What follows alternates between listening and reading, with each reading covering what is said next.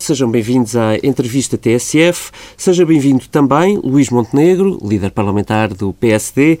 Luís Montenegro, Obrigado. comecemos pela situação na banca. Uh, minha pergunta é direta. O PSD teria deixado andar as negociações entre o La Caixa, Isabel dos Santos e o BPI?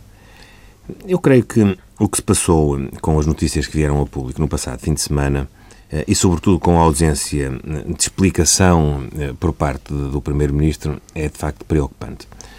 Porque, independentemente de o Governo enfim, ter interesse e o próprio Primeiro-Ministro em ter informação sobre o andamento da situação na banca, no setor financeiro, a verdade é que aquilo que foi conhecido é muito mais do que isso. É uma intervenção direta e assumida por parte do Primeiro-Ministro em negócios que são eminentemente privados e, enfim, que trazem à nossa memória exemplos de interferência do poder político no setor financeiro que foram trágicos para Portugal, porque de uma assentada contribuíram para a desvalorização de muitas empresas e contribuíram também para um agravamento da situação financeira do país.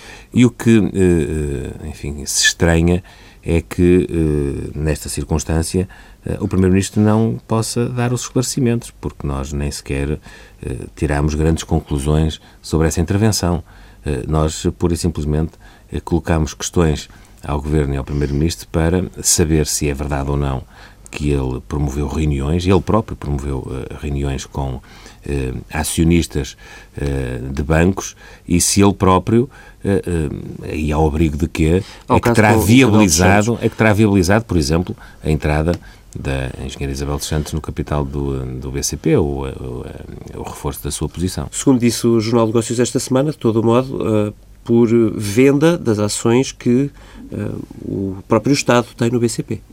Pois nós não sabemos e, portanto, precisamente Ainda não por tiveram isso, respostas do Primeiro-Ministro. Precisamente por isso nós não só fizemos as perguntas publicamente, como as formalizámos através do regimento da Assembleia da República com a, a, formalização direta da, da pergunta ao Primeiro-Ministro. Luís, se chegássemos a 10 de Abril, que é o deadline colocado pelo BCE para que se resolva a questão do PPI, sem um acordo entre as partes, ou seja, entre Isabel dos Santos, empresária angolana, e o La Caixa, o grupo catalão que é maioritário no BPI, não estaria o país a arriscar de alguma forma a estabilidade do sistema financeiro? Isso não justificaria algum tipo de intervenção do Primeiro-Ministro? Repare, eu tive a ocasião de dizer e vou reiterar. Uma coisa é o Primeiro-Ministro ter preocupações e, como chefe do Governo, obter informação sobre o contexto em que determinado processo se está a desenvolver. Outra coisa é interferir diretamente nessa situação e, enfim, arrogar-se uma intervenção que, do nosso ponto de vista, nós não estamos a ver que cobertura legal e constitucional é que, é que pode ter.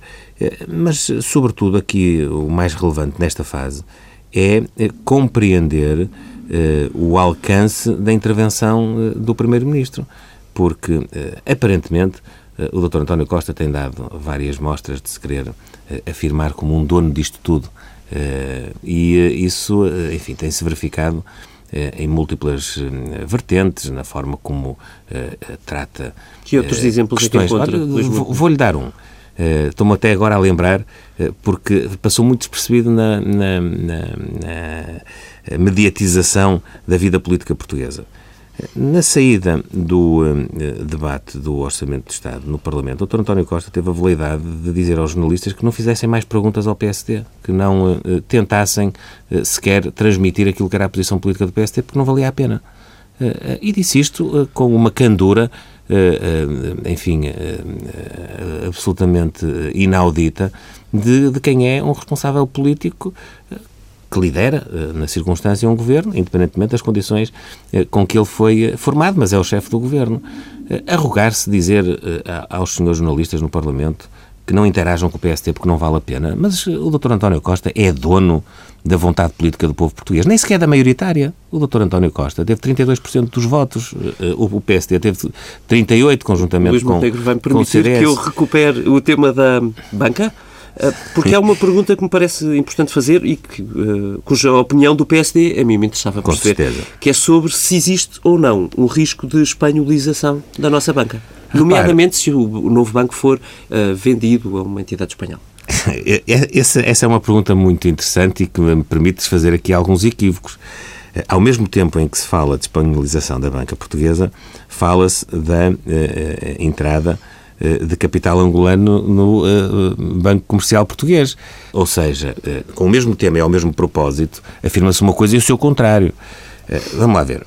Eu compreendo que haja uma enfim, apreensão com a concentração eh, de todo o capital acionista do sistema financeiro português eh, num país eh, estrangeiro, por mais próximo que seja, no caso a Espanha, e, e uma concentração quase completa do sistema. Admito que isso possa causar apreensão, como é evidente. É? Acho que é de elementar sentido. E estamos nesse risco? Creio que não. Francamente, não estou ainda a ver esses indícios. Não sei se há alguma informação que me esteja a escapar e que uh, o Primeiro-Ministro possa, possa ter. Uh, e, por outro lado, também é preciso uh, fazer, enfim, funcionar o mercado, dentro das regras, com certeza, mas funcionar o mercado. Por exemplo, fala-me no novo banco.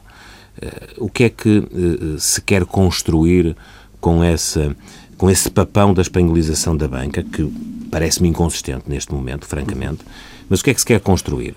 Uma uh, uh, incapacidade uh, de se vender o, o, novo banco, isto é, de inviabilizar uma possível venda só porque o destinatário dessa operação pudesse ser capital espanhol? É isso? o Governo e o Primeiro-Ministro querem já, de uma forma encapotada, assumir que não querem eh, vender e vender bem, eventualmente, o novo banco, querem nacionalizá-lo, querem ir eh, atrás eh, da proposta dos seus parceiros eh, de apoio governativo, do PCP do Bloco de Esquerda. É isso que verdadeiramente está em cima da mesa ou não? Porque fala-se de espanholização e, ao mesmo tempo, tenta-se enfatizar que o principal banco privado português até não vai ter capital espanhol, a ideia tanto quanto se percebe pelas notícias que vêm a público, é uh, uh, tornar irrelevante o capital espanhol que neste momento existe no milénio BCP. Portanto, eu não sei exatamente uh, se estamos a falar da mesma coisa ou não, mas a confusão que está a ser criada e que, de algum modo, tem sido, enfim, alimentada também por estas intervenções do, do Primeiro-Ministro, parece-me que pode ter por trás uma uh, situação mais profunda, que é uh, a questão da opção relativamente ao, ao, novo banco. Aí, de facto, é preciso perceber melhor aquilo que são os intentos do Governo. O PSD, o líder do PSD, Pedro Passos Coelho, no fim de semana, ainda a propósito destas notícias, criticou, evidentemente, o papel do Primeiro-Ministro, como acabou de dizer, mas vincou que este, ou seja, o papel de moderação ou de procura de soluções, cabia sobretudo aos reguladores. Como é que foi o papel do Governador do Banco de Portugal neste processo?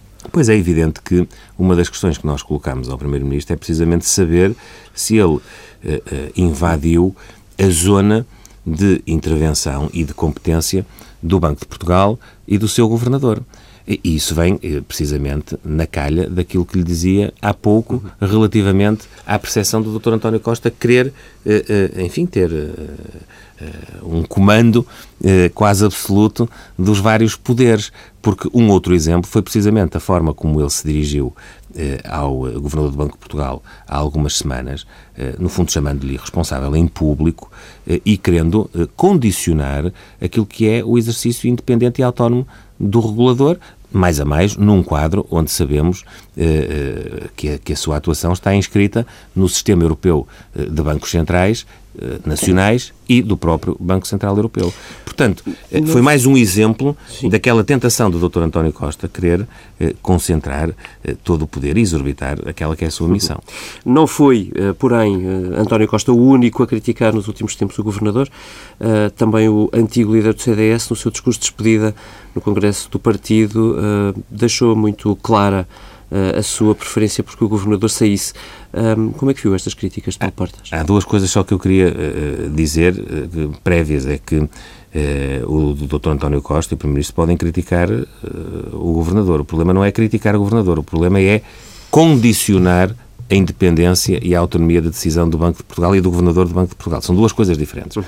O Governador não é isento de críticas e, e, não faz tudo bem, seguramente, nem fez tudo bem ao longo de, do seu uh, período de direção do Banco de Portugal, independentemente de nós, no PSD, termos uma uh, posição e uma apreciação positiva daquilo que foi o seu trabalho, nomeadamente enfrentando, coisa que nunca ninguém tinha feito até ao seu mandato, os problemas de fundo do sistema financeiro português e, nomeadamente, aqueles que atingiram o universo do Grupo Espírito Santo. Agora, é, é, repito. Esse está praticamente sozinho neste momento na, não na é uma questão do governador. Não direi isso.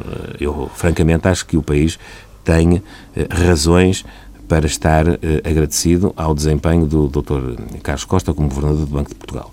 E não me parece que eh, os portugueses estejam insatisfeitos com a forma como o sistema financeiro, enfim, está num processo, eu diria, de purificação.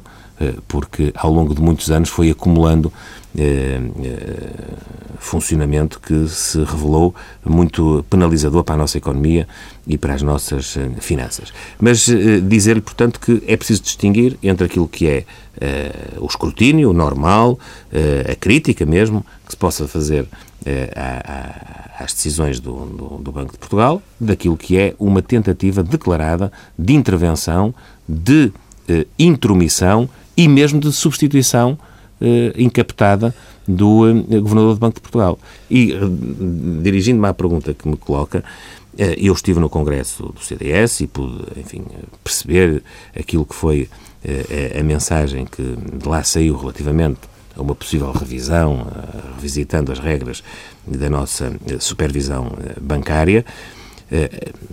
Anotei que, por exemplo, a doutora Assunção Cristas, no, no, seu discurso de encerramento, também quis fazer bem essa destrinça entre, por um lado, o, uh, o governador estatuto, e as regras. O estatuto, as regras uh, uh, da, da, supervisão e da regulação e, por outro lado, o exercício por parte dos titulares das funções de direção e, portanto, creio que essa é uma postura correta. Agora, nós sempre dissemos no PSD e eu reafirmo, nós não estamos disponíveis para poder eh, usar o pretexto de mudar as regras para mudar pessoas, porque isso é aquilo que tem passado eh, muito nas entrelinhas das intervenções de alguns dirigentes, nomeadamente do Primeiro-Ministro António Costa. Já agora que falamos de intervenção, quiçá ultrapassando o Governador do Banco de Portugal, o que é que me diz quanto ao papel do Presidente da República, Marcelo Rebelo de Sousa, neste processo?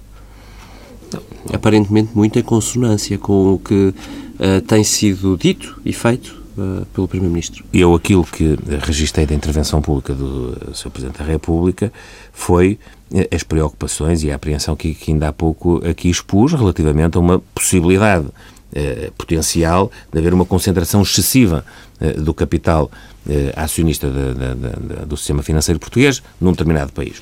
Portanto, creio que, como disse há pouco, é genérica essa apreciação.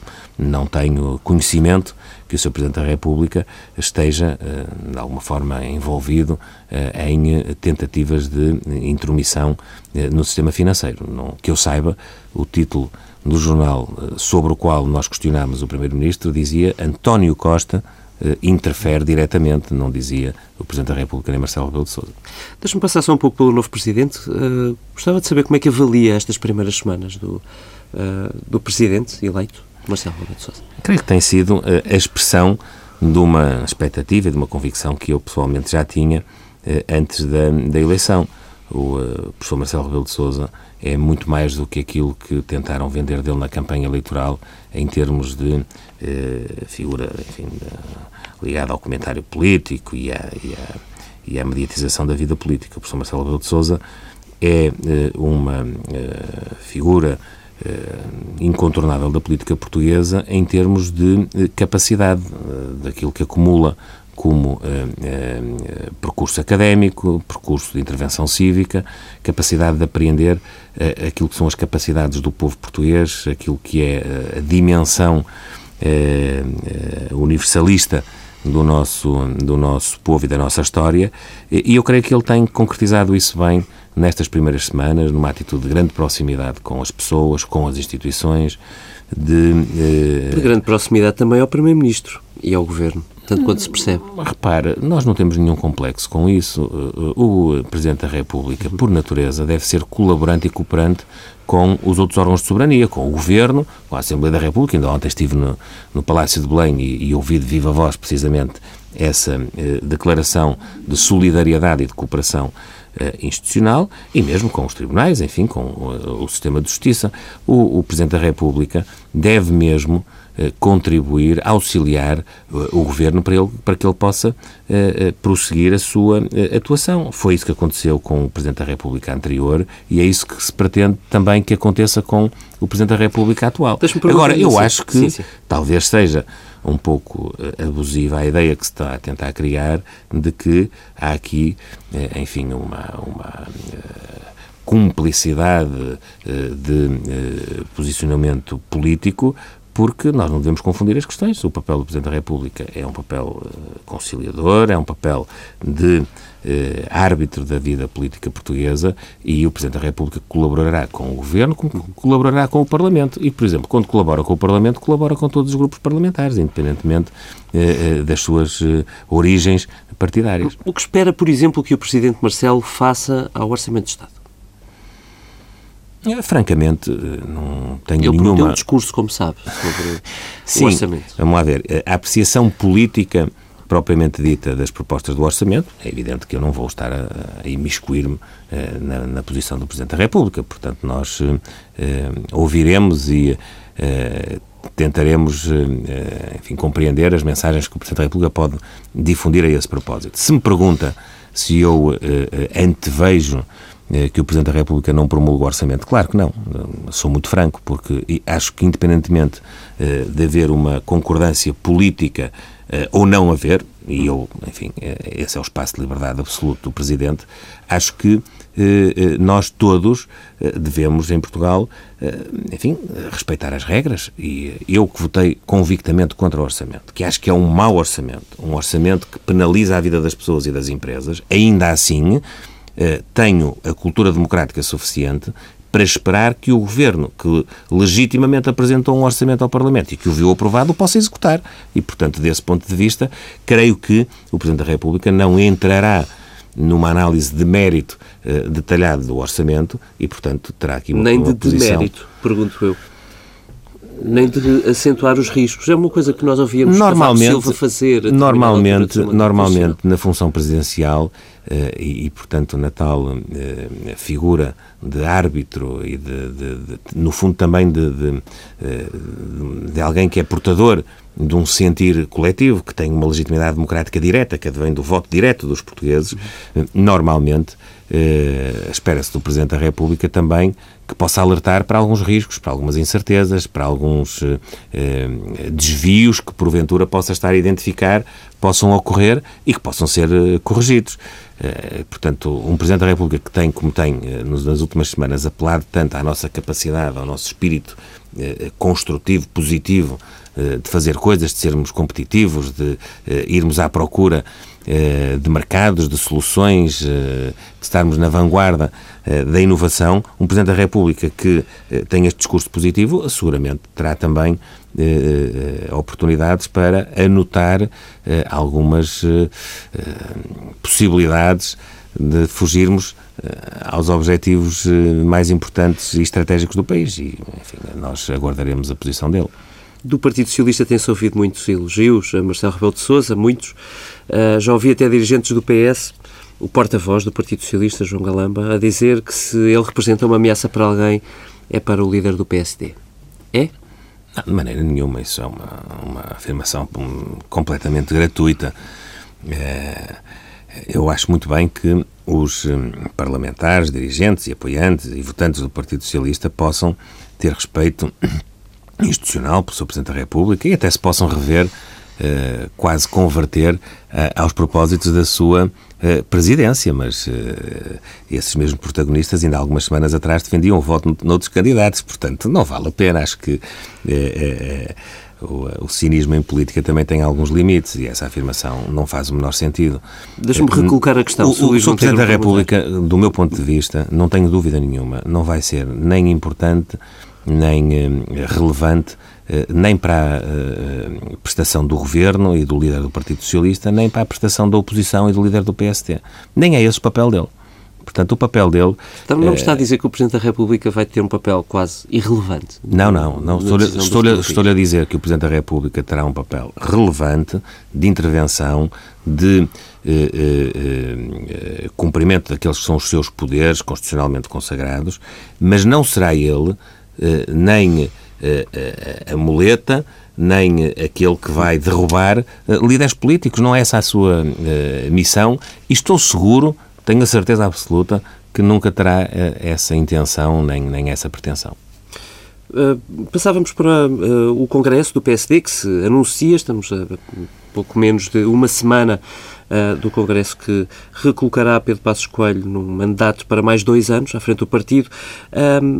minha primeira pergunta sobre este tópico seria se acredita que neste período a geringonça cai a geringonça é a expressão pois nós sabemos, mais conhecida da maioria de esquerda. Certo, nós sabemos que eh, vamos ter eleições regionais em outubro nos Açores, sabemos que vamos ter eleições autárquicas em outubro, setembro, outubro do próximo ano, 2017, e, eh, e sabemos que vamos ter eleições legislativas, não sabemos é quando. Uh, no limite será uh, no final de 2019, porque uh, assim será se a legislatura for cumprida mas, eh, eh, enfim, eh, os elementos que têm vindo ao público de inconsistência por parte da, da maioria que apoia o governo são alguns. Mas eu não sou daqueles que enfatiza mais essa componente. Aquilo que é mais importante para os portugueses saber é que o PCP, o Bloco de Esquerda e o Partido Socialista são os autores materiais e morais da política do governo, da estratégia económica, da estratégia eh, financeira, da estratégia de administração pública, de sistemas públicos, de intervenção do Estado, eh, que é corporizada pelo governo do Dr. António Costa. Eu disse no Parlamento e aqui reitero: eh, o diploma essencial da orientação política do Governo é o Orçamento do Estado e este Orçamento do Estado é o orçamento do Dr. António Costa, da deputada Catarina Martins e do deputado Jerónimo de Sousa. A verdade é que este primeiro orçamento já passou, como uh, também uh, chegámos a não acreditar que passasse o programa de governo e que se conseguisse corporizar dentro de um documento uh, um entendimento entre estas esquerdas, primeira vez na nossa história, também já se ultrapassou uma primeira negociação com Bruxelas. Para já, sem grandes sinais de desentendimentos que ponham em causa esta governação.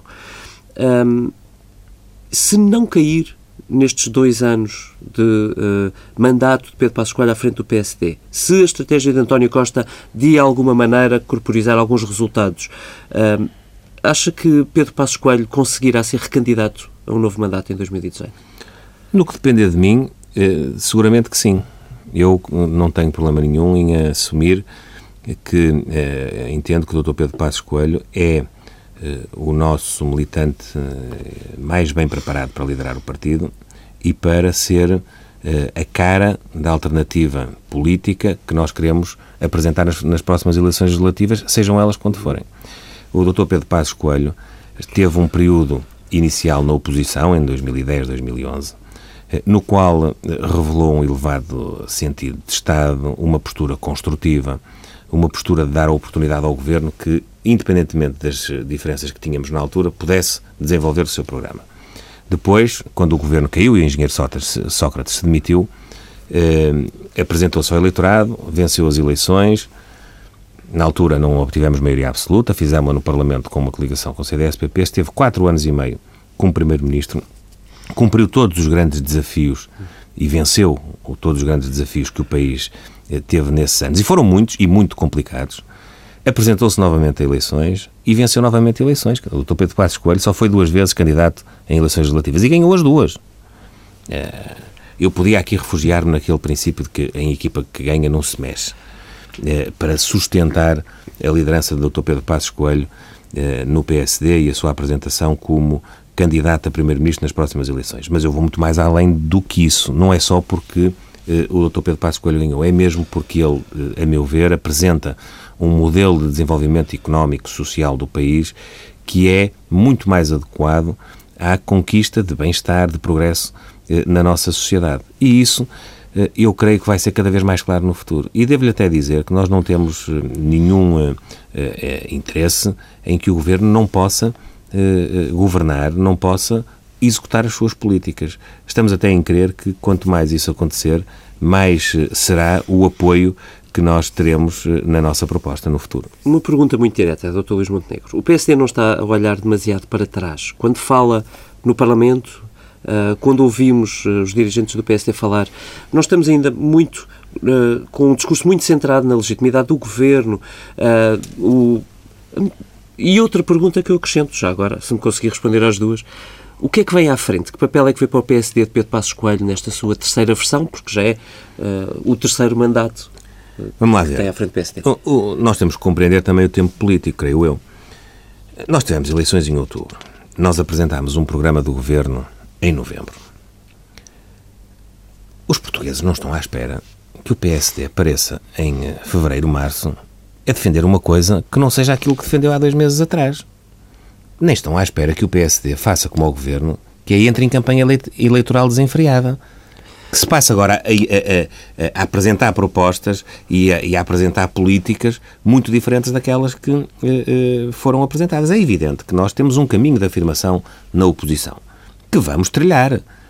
Há um momento para tudo. Agora, estranhar que o PSD esteja contra a forma como este governo foi constituído, bom, nós somos é transparentes.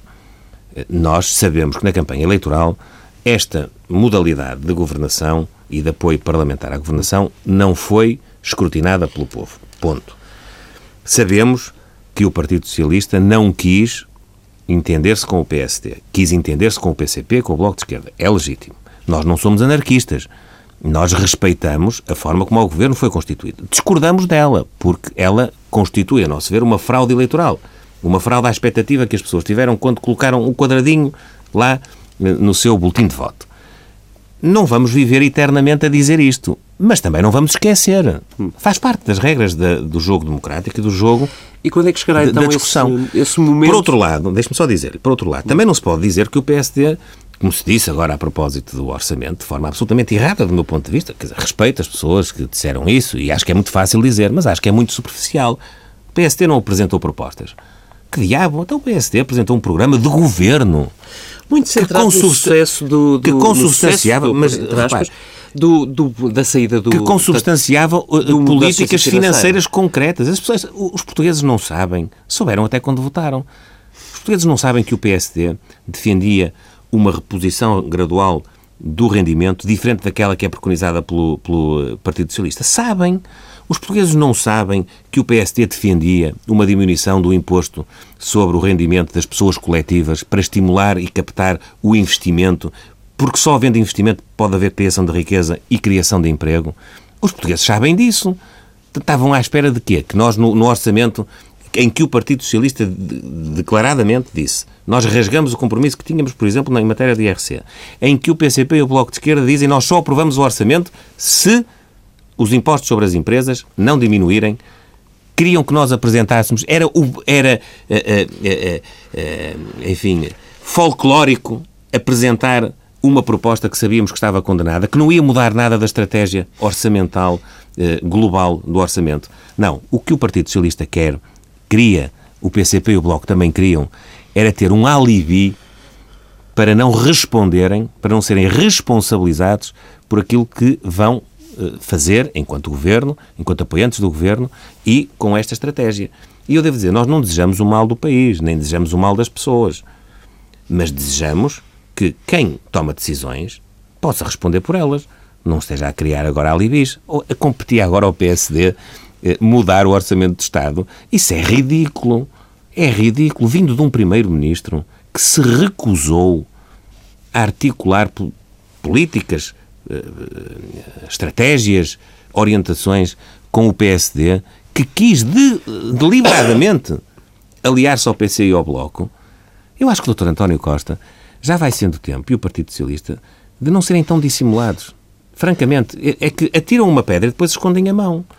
Primeiro dizem o PSD eh, tem uma estratégia errada. O PSD fez tudo mal. O PSD não cumpriu meta nenhuma. O PSD deixou uma herança pesadíssima. E depois mas o PSD é essencial, traga cá as suas propostas porque nós queremos governar com elas. Por amor de Deus. Eu acho que as pessoas lá em casa percebem muito bem. E percebem muito melhor do que aquilo que às vezes eh, o espaço mediático eh, quer fazer crer às pessoas. Disse-nos que uh, o PSD não terá todo, não passará todo o tempo a falar da legitimidade ou não do, da formação do governo, que chegará, que há momentos para tudo na oposição, quando chega o momento para que o PSD mostre um outro caminho e proponha nós sentiremos, um outro caminho na Assembleia da República. Nós sentiremos, naturalmente, neste espaço de reflexão política, que é o nosso Congresso Nacional, que é o nosso órgão máximo, eh, perceberemos já muito bem, creio eu, eh, o caminho que vamos seguir, que é um caminho que eh, abrirá eh, propostas, eh, discussões, eh, ideias que serão, a meu ver, mobilizadoras, quer para, para, para o país, quer para o nosso trabalho também de oposição. E, portanto, creio que será um bom momento para, para, para marcar esta nova fase em que estamos para virar nesta, página, nesta assim. circunstância assim. em que somos simultaneamente o maior grupo parlamentar do Parlamento e o maior grupo da oposição. Eh, não é propriamente para virar a página, porque eh, eu sei que às vezes essas imagens ajudam a criar dinâmicas e, enfim, eh, percepções. Mas nós uh, temos tido uma postura. Foi o Luís Montenegro que me disse uh, há momentos para tudo. Sim, e, e, e, há de facto. Mas não quer dizer que os momentos sejam completamente antagónicos. Ou seja, nós viraremos a página, mas levaremos, isso. claro, mas levaremos tudo aquilo que vinha das páginas anteriores. Quer dizer, não vamos, não vamos escondê-las. Mas a mesma claro liderança, ninguém conta que, que claro, seja substancialmente diferente. Claro que mas sim, mais que vamos. Positivo, Claro Talvez. que sim, que vamos, vamos cada vez mais uh, trilhar um caminho uh, de uma oposição responsável, construtiva, alternativa. Vamos fazê-lo, é, é, obrigatório que o façamos, uh, sempre com algum equilíbrio, porque o pressuposto é que nós seremos oposição quatro anos, mas tem havido alguns indícios que podem, eh, enfim, fazer precipitar em algum momento eh, as coisas e nós estaremos sempre preparados para qualquer eventualidade. Hum. Hoje o PSD, eu estive a ouvir um tempo de antena que o PSD lançou esta semana, que aliás o Luís Montenegro está uh, por lá também, um, e dizia, creio que o Luís, que o PSD estaria por esta altura, se estivesse no governo, a lançar uma segunda fase de reformas que o país precisa. Estou a citar. Isso mesmo. Um dos exemplos que, de que falou uh, foi um mercado de trabalho mais dinâmico. Eu gostava de perguntar, uh, na prática, o que é que isso quer dizer? Repare, nós temos. Uh, lá está, que olhar um bocadinho para trás não numa perspectiva passadista, nem, nem enfim, muito presa, mas para perceber o quê? Nós, nos últimos anos, fizemos grandes reformas no país. Nós fizemos no mercado laboral, por exemplo. Nós fizemos os licenciamentos. que o governo atual quer, aliás, enfim, recuar em algumas delas. Muitas delas, sim. Muitas delas, sim. Eh, lamentavelmente, mesmo eh, nos serviços públicos eh, de educação, de saúde. Mas já podemos na, ir às refeições. Na educação, então, é uma coisa por demais e a confusão é enormíssima. Mas, enfim, nós fizemos um conjunto de reformas, mesmo na fiscalidade, enfim, em setores essenciais, que não devem perder-se, devem ser aprofundados. Não há economia eh, competitiva num país com as nossas características se nós não estivermos eh, em permanente eh, reforma. E, portanto, se não tivermos sempre um ímpeto de melhorar as coisas, de ganhar níveis de competitividade, de, de, de, excelência que façam com que a nossa economia possa ser viável, possa ter mercado, possa, no fundo, trazer e criar riqueza que, por sua vez, nos permite eh, uma distribuição mais equitativa, combater as desigualdades, cuidar de ter uh, um Estado uh, com saúde financeira. Isso é ao contrário do que, o, do que a atual maioria, na verdade, certo. fazer. Por isso, por isso a confrontação uh, da proposta política ser hoje tão visível. O modelo de desenvolvimento que nós preconizamos é diferente daquele que preconiza o Partido Socialista. Quando nós dizemos um mercado, uma economia mais pujante, um mercado de trabalho mais dinâmico, nós queremos precisamente enfatizar o quê? Nós temos de, de ser atrativos do ponto de vista do investimento. Nós eh, temos um país muito descapitalizado, temos uma dívida pública muito grande, uma dívida privada ainda maior e necessitamos de investimento direto estrangeiro. Eu vejo isso eh, na boca de todos, até do Primeiro-Ministro. Só que depois, eh, na prática, aquilo que o Governo e o Primeiro-Ministro fazem é afugentar os investidores porque não lhes dão segurança nos negócios que fazem com o Estado. Veja-se o exemplo da TAP, o exemplo dos transportes públicos. Eu sei que o Luís tem não lhes dão segurança. para logo o Primeiro-Ministro. Não, certo. Eu gostava de perceber Mas eu já, eu já lá é vou. O PSD já lá vou. gostaria já de fazer neste campo. Uh, uh, Veja-se o, o, exemplo da uh, fiscalidade, no, no, nomeadamente do IRC. Ora, no momento em que se quer afirmar que é importante um determinado tipo de investimento, nós temos de criar condições para sermos atrativos e para sermos competitivos, porque nós não estamos sozinhos no mundo, nem na Europa. Há outros sítios que oferecem melhores condições e mais segurança política para uh, o investimento.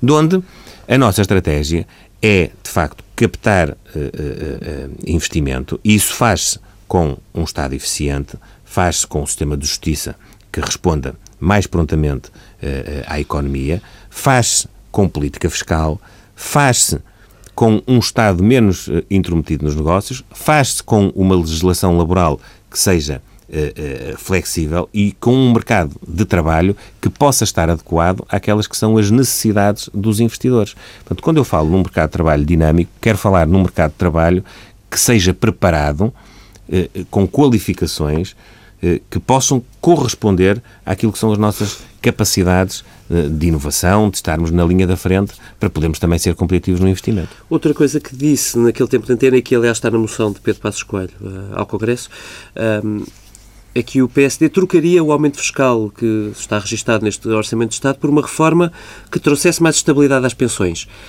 Exatamente o que é que o PSD eh, está a pensar quando diz isto? O PSD está a pensar numa coisa muito simples. O PSD eh, propôs, ainda na legislatura anterior, determinadas mudanças no sistema de pensões, nomeadamente no sistema hum. público de pensões, que é onde nós temos um problema acumulado. Deixe-me só dizer que eh, eu não vou estar aqui a falar do diagnóstico, mas eh, eh, também não quero confundir os temas. O problema que nós sempre identificamos foi no âmbito da sustentabilidade das pensões públicas. São pensões. Estava previsto, aliás, um, no, no, orçamento que entrou. Se o houve uma reforma, houve uma reforma em 2007. Houve uma reforma em 2007. Não, e, e, estão, estão praticamente os mesmos 600 milhões como transferência do Estado no orçamento que foi aprovado no Parlamento. É que eh, nós não temos é tempo de falar nas matérias todas. Mas uh, uh, o Partido Socialista, que estava tão assustado com o tal corte eh, eh, de 600 milhões nas pensões. Nós sempre dissemos, não é um corte, é um resultado financeiro. As pensões públicas estão deficitárias. Precisam de transferências do Estado. Nós transferimos nos últimos quatro anos 4 mil milhões de euros do orçamento do Estado para o sistema público de pensões. E o orçamento deste ano tem lá não chega a 600, são 580 e tal, não, não, não, sei agora de memória, milhões de euros de transferência do Estado para a Segurança Social. Portanto, há um problema e nós disponibilizámos para resolver o problema.